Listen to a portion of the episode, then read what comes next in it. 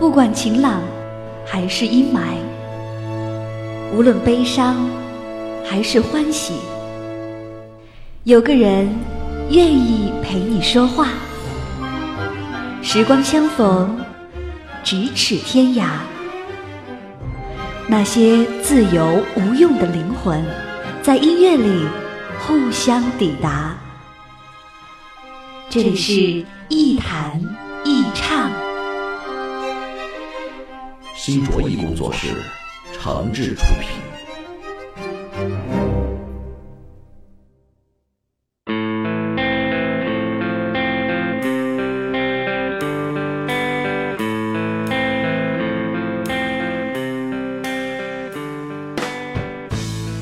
这里是网络播客节目《一弹一唱》，我是梁毅，欢迎各位收听本期节目。在收听节目的同时呢，您还可以关注我的新浪微博“梁毅一九七六”，把您的意见、想法和感受随时随地的告诉我。如果我问问大家，啊，现在您最常用的网络社交工具是什么？我猜超过八成的朋友会告诉我说是微信。那么我们最常用的信息分享工具又是什么呢？我猜大多数人会告诉我是微博。没错。其实呢，我跟大家伙儿一样，这两种工具都是我最常用的。但是有很多朋友呢，也和我不大一样，他们有的还没有开始使用微信，或者很少使用微信，而有的正好相反，几乎完全使用微信，而基本上不再使用微博。很有意思的是，这两种情况的朋友呢，我身边都有，而且我还真的跟他们探讨过关于微博和微信的问题。我问那些更喜欢用微信的朋友，他们说：“这微信多方便呀，只要有 WiFi 或是流量啊，打电话就不用花钱了。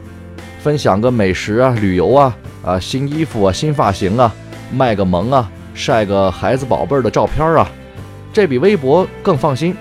毕竟看到的都是自己的朋友，微博就不一样了，自己的粉丝没法选择，大部分都是陌生人或者是公共社交圈子里的人。”有些私密信息不方便分享，而且微博上什么言论都有，看得人头昏脑胀。万一再喝多了，啊，发上几句愤青骂娘的话，还容易让某些断章取义的人给误会了，以为你有反社会倾向呢，多不安全。转头呢，再问问那些更喜欢使用微博的朋友，他们也说了，微博好呀，微博上你想关注谁就关注谁。像什么明星啊、公知啊、啊企业家呀、这个社会机构啊等等，咱可以随时知道人家的动向，还能顺便学习一下人家的先进观点。而且微博对于社会热点新闻的聚焦程度远远比微信强大，有着迅速聚集社会言论的优势。这点微信就不行了。首先，你想加别人，别人还不见得愿意加你呢。即使有了公众账号，也只是被动的接受那些啊被推送过来的信息，根本没法评论和互动。而且微信发来发去的，就是认识的那些人，信息相对安全，但是也很封闭。而且你看看微信上那些东西，无非就那么几类：一是各种心灵鸡汤，外加啊不转死全家，呃转够了十个朋友走运一辈子等等这样的狗屎逻辑。第二是一切炫耀，第三是名人的成功传记，第四就是伪专业知识，基本上不用动脑子的那种。你看，这两拨人说的都挺尖锐的，而且各自呢也都不是完全没道理。但是我还是没死心，又跟这种观点较了一下真儿。我就说了，这微博也好，微信也好，不管你喜欢用什么，他们最大的特点是什么呢？哎。其中一个朋友说了一句话，就把上面这两种情况都给总结了。他说：“微博上大部分是坏消息，微信上基本上全是好消息啊。”有一个好消息，有一个坏消息，你听哪个？还逗闷子呢？呃，先听坏消息吧。听坏的。咱迷路了啊！以后只能靠吃牛粪过日子。嚯！好消息呢？牛粪有的是。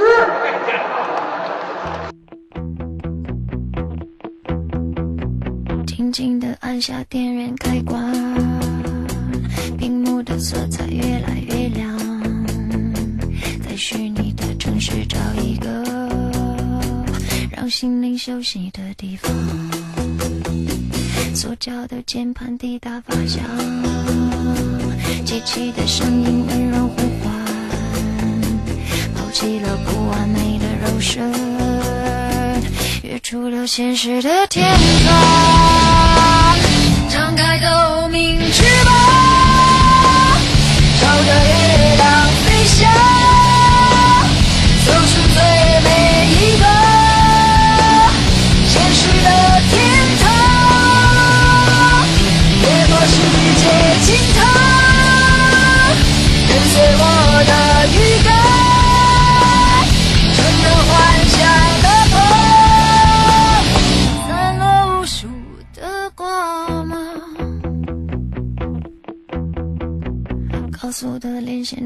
思想，跳跃的文字透露愿望，安慰的话比亲密拥抱，仿佛更真实的触碰。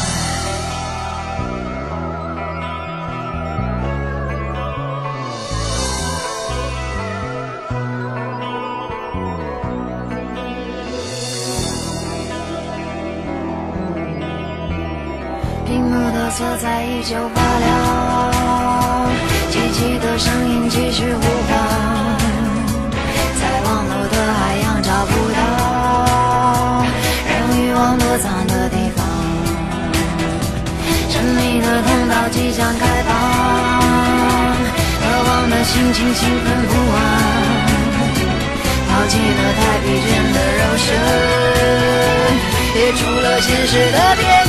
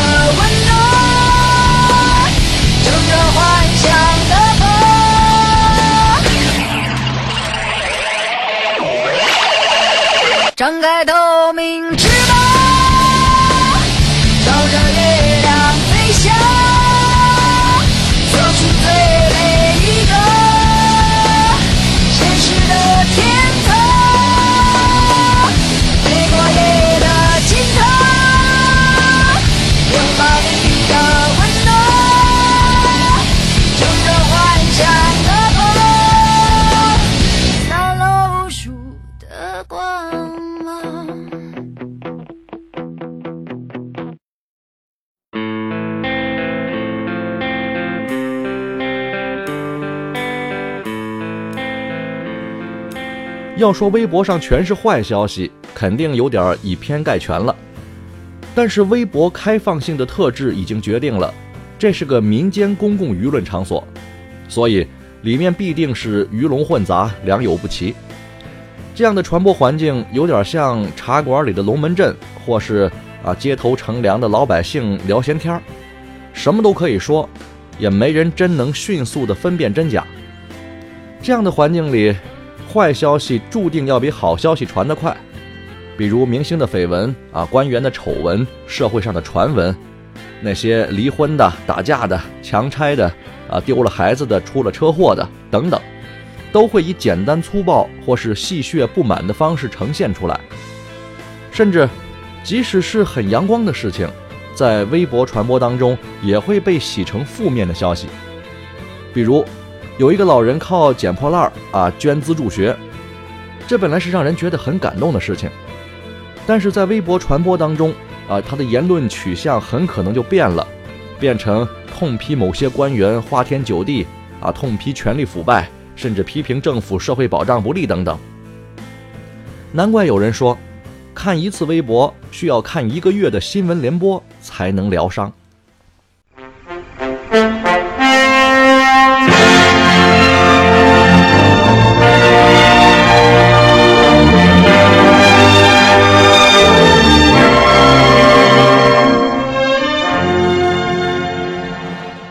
这话真不是没根据。二零一零年的时候，美国市场研究公司尼尔森发布的一份调查报告指出，在整个亚太地区，大约有百分之六十二的中国网民更愿意分享负面评论，而全球网民的这个比例呢，则是百分之四十一。此后，中国青年报也做过一项调查，结果显示，百分之四十一点三的中国网民明确表示认同尼尔森的这个调查结果。微博偏爱坏消息有很多原因，比如现实中管制比较紧，主流媒体控制严格等等。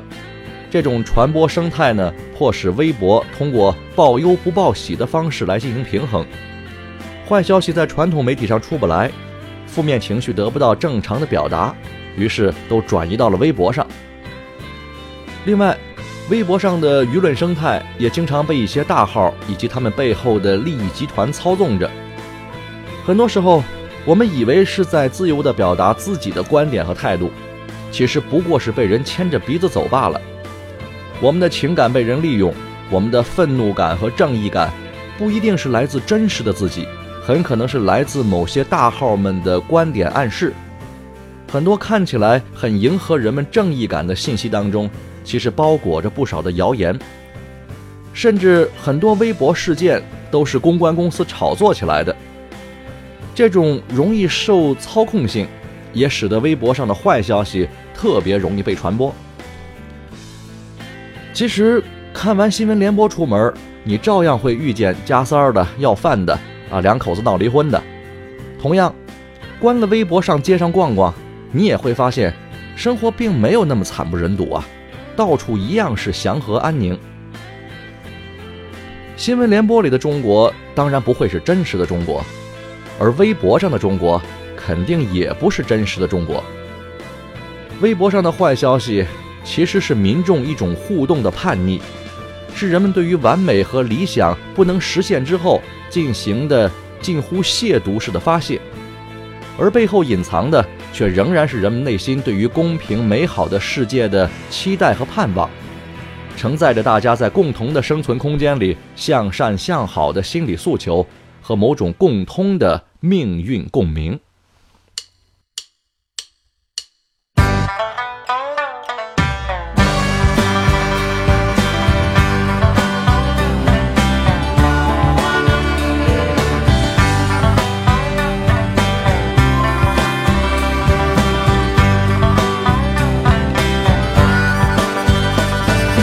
突然想到“理想”这个词儿。又想到了现实的生活，更寒。当我看到人们都在忙碌着，汗渐干，背上有点凉，心里有点忧伤。突然想起爸爸说的话，我又看到了身上的伤疤。看看这些年，我也没什么变化。的长，心里有点慌张。春眠不觉晓，处处问题不少。我的生活越来越热闹，没有时间安静看书，没有时间享受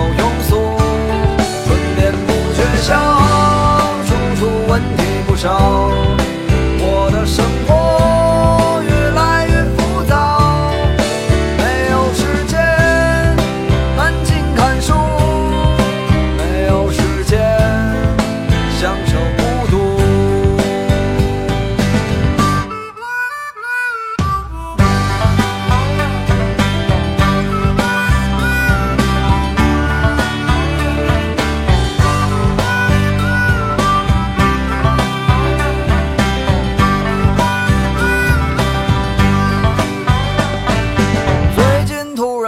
什么。灵感，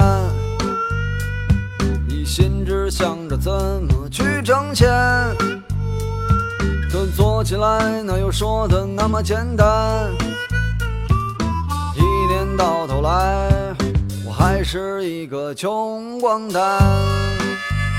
今年突然挣了一点钱。突然好多人都和我有缘，到世界很温暖，好像混了三十年，终于混到我的春天。春眠不觉晓，处处问题不少，我的生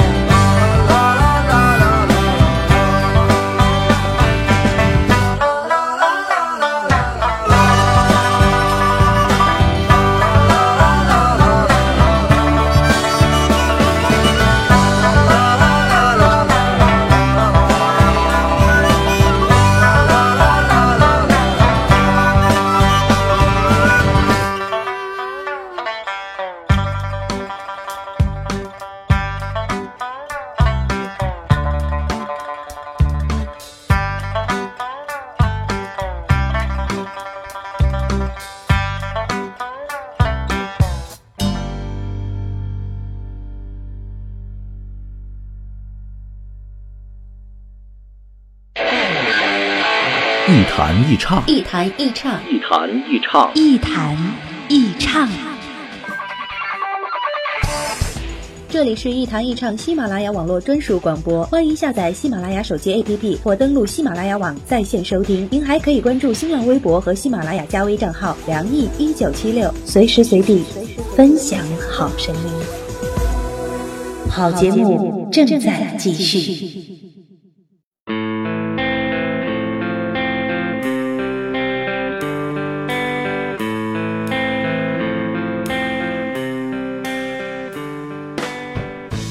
微博是一个放大器，社会问题在第一时间，在我们还来不及分辨的时候，就投射到了微博当中，然后在这个公共舆论场所里发酵，并且呈几何数的传播，一直被放大下去。社会的进步始终是文明和愚昧、真相与谎言的博弈。在一定程度上，微博的坏消息综合症并不可怕，但可怕的是，由此变成了我们无意识的消极态度。那么在下期节目呢，我们会继续来说说微博和微信的话题。微信上所谓的好消息，到底暴露了你的什么特点？欢迎大家期待我的下期节目。再会。